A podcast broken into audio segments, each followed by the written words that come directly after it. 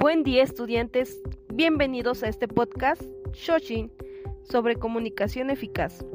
Esta ocasión retomaremos el tema de escucha activa y empatía. Comenzamos. La comunicación es un elemento fundamental en la creación de relaciones sociales y un componente esencial para el desarrollo del resto de las competencias sociales.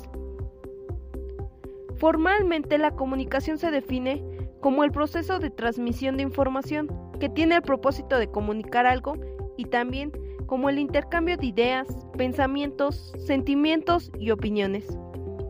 Para establecer la comunicación con la persona que tenemos que atender, existen distintas habilidades para tener en cuenta.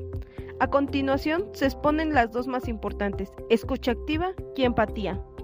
La escucha activa. La escucha activa se da cuando se manifiestan ciertas conductas que indican claramente que se está prestando atención a la persona que habla.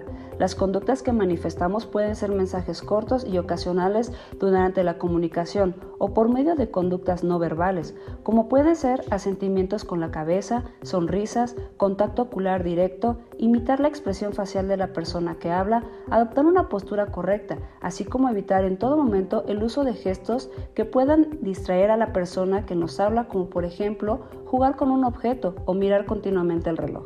En el proceso de escuchar nos vamos a encontrar con varios obstáculos que van a suponer dificultades en la relación. Los principales son 1. Ansiedad 2. Superficialidad 3. Tendencia a juzgar 4. Impaciencia o impulsividad 5. Pasividad es importante que tengamos en cuenta estas consideraciones para que se produzca una escucha activa efectiva entre la persona que atendemos y nosotros. La empatía. Podemos definir la empatía como la capacidad de entrar afectiva y emotivamente en la realidad de otra persona. Es decir, consiste en comprender interiormente a otra persona sin juzgarla o transmitiéndole eficazmente dicha comprensión. Las fases que tiene la empatía son identificación, significa decirse uno mismo, también yo, si fuera usted o estuviera en su lugar. Incorporación y repercusión. Todo aquello que se nos está transmitiendo no nos deja indiferentes. Sería decirse uno mismo, también yo, ahora, mientras intento comprenderle siento. Separación. Es comprender a la persona que atendemos y transmitirle efectivamente dicha comprensión. Una vez finalizado el diálogo o conversación mantenida, debemos ser capaces de abandonar el lugar, tanto física como emocionalmente.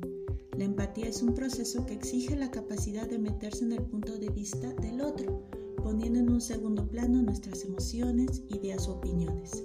Es muy importante tener siempre presente que el objetivo final de la relación de empatía es comprender más que transmitir la comprensión.